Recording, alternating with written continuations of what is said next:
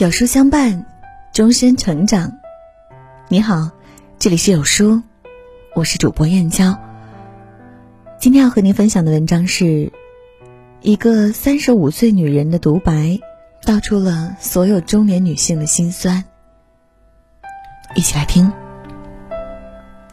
三十岁之前，我习惯了别人唤我小姑娘，即便生完了孩子，我的体型也没有丝毫走样。再加上天赏赐的光洁透亮的娃娃脸，我一直沉浸在小女生的世界里。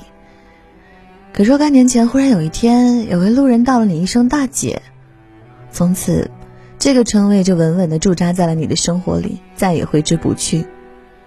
这位大姐，请问某某某是你们公司的吗？快递员。大姐，请问延安路怎么走？问路的。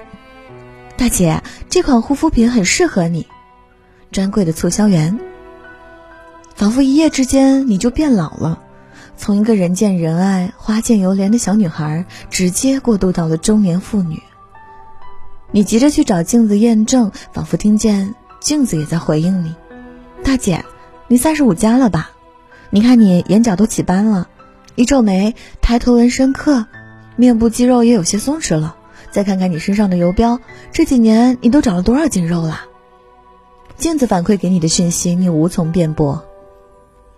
三十五周岁之前，我的体重没有破百过，而这两年里却一直在突飞猛进，屡创新高。尽管我没有暴饮暴食，但身上的赘肉就像年龄一样会往上攀爬，始终对你不离不弃。我知道让我身体发福的原因是运动量的减少，还有体内的新陈代谢真的减速了。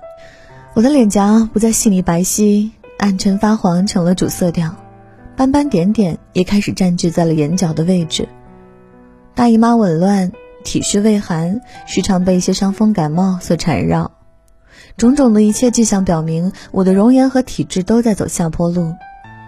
小姑娘这个词汇就这么猝不及防的被命运收回了。保养的好的还可以冠名个中年少女，素面朝天总也不收拾自己的，都成了中年大妈。一八年下半年，我失业了，老板无心经营，把公司转卖掉了，一份干了十三年的工作就此丢失，一切又回到了原点。当你想重整旗鼓、蓄势待发的时候，才知道职场对中年女人有多不待见。招聘网上三十五岁就是一道分水岭，你被死死的卡在了外面。面试官一看你年龄，就直接问你孩子多大了，是你自己带的吗？你自己要带娃，那么很抱歉，你就胜任不了一些加班和出差的工作，还要提防你因为兼顾孩子，时不时得请事假，干扰到正常工作。孩子双休有兴趣班，你得找双休的工作，一下班你就必须马不停蹄地赶回家做饭，这又决定了你的工作路线要近，工作时间还得朝九晚五。你要面对企业对你的挑挑拣拣，自己对工作又有条条框框的筛选。真的是被硬生生的卡在了一个瓶颈里，有种透不过气来的感觉。请问，三十五岁的女人都去哪里了？事实告诉我，大部分人都选择了成为一名微商。在我的朋友圈里，包括那些曾经对微商嗤之以鼻的中年女人，由于生活所迫，也干起了这个行业。天天都被打了鸡血一样，凌晨一两点还在推广产品，鸡鸣时更又开始更新朋友圈。自由职业对于我们中年女人来说太重要了，你既要赚钱养娃，还得兼顾家庭。我的一个朋友去年生了二胎，因为小孩子经常感冒发烧，时常要跟单位告假。有一次他拿着假条，老板直接就丢一边不予理会。朋友一气之下辞了职。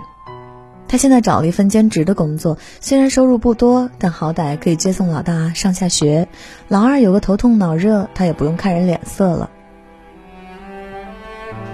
我的前半生播出的时候，几乎所有的舆论都在批判全职妈妈这个团体。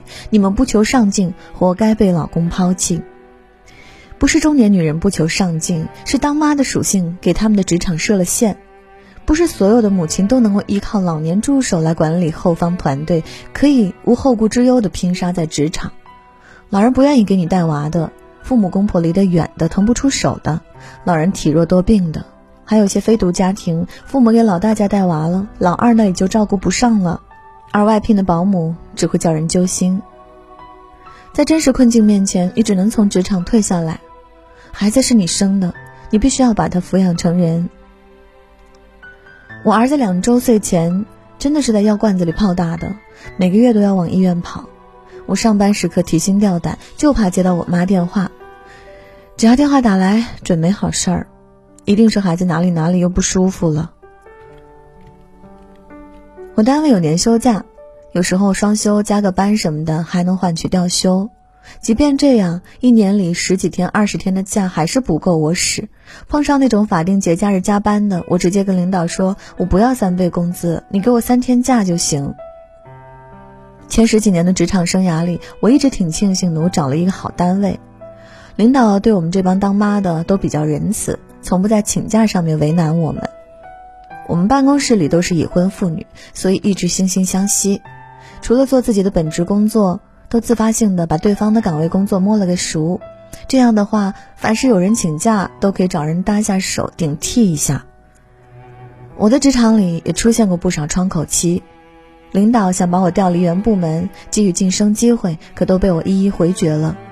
因为我的工作迎合了我当妈的一切需求，很少加班，离家也只有十几分钟的路程，请假又容易。我们这些有了娃的中年女性，时常在私底下议论：虽然我们的工资不高，但性价比是绝对杠杠的。自从当妈之后呢，我就是一个没有什么职业野心的人，一切都从娃的角度出发。所以现在我去应聘，老板一拿到简历，对我的第一印象：你一份工作可以一干十几年，你就是一个缺乏创新和进取心的人，就是一个始终围绕孩子和锅灶打转的传统中年妇女。最励志的新闻，当属央视前辈倪萍瘦身成功了，从大妈路人甲又脱胎换骨成了国民女神。她成功的卸下了身体里的二十斤赘肉。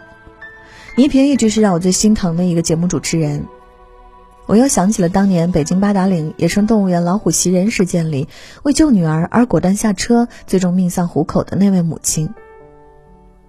什么能让一个母亲奋不顾身？唯有孩子。要解救孩子，每个母亲都能摘除恐惧，义无反顾地向前挺进。对他们来说，这便是本能的驱使。倪萍为了救治她的孩子，远赴异国他乡，离开央视近二十年。这二十年里所经历的一切苦难，都深深地镶嵌在了他的灵魂和肉体里。他可能还没来得及多听人唤几声大姐，就已经被网络上纷纷扬扬的报道定义成了大妈。确实，他曾经的体态与老年人已无差异。